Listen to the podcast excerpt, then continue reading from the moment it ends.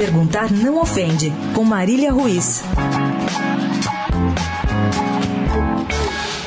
Depois de dois anos e meio na China, o ciclo de Luiz Felipe Scolari à frente do Guangzhou Evergrande está chegando ao fim. Pois é. Em uma reunião nesta semana, o técnico brasileiro comunicou ao clube que não vai mais renovar o contrato que vence no final de novembro. Já sei, você pensou aí do outro lado do rádio que ele está arrumando as malas do outro lado do mundo para virar sombra dos técnicos empregados por aqui. Mas nananina não.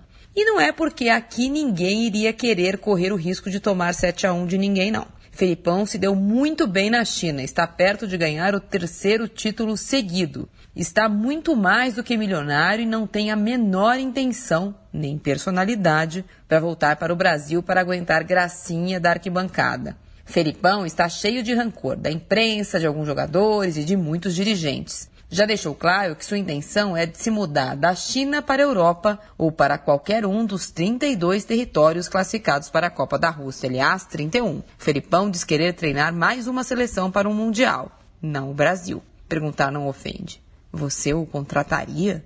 Eu não. Marília Ruiz, perguntar não ofende, para a Rádio Eldorado.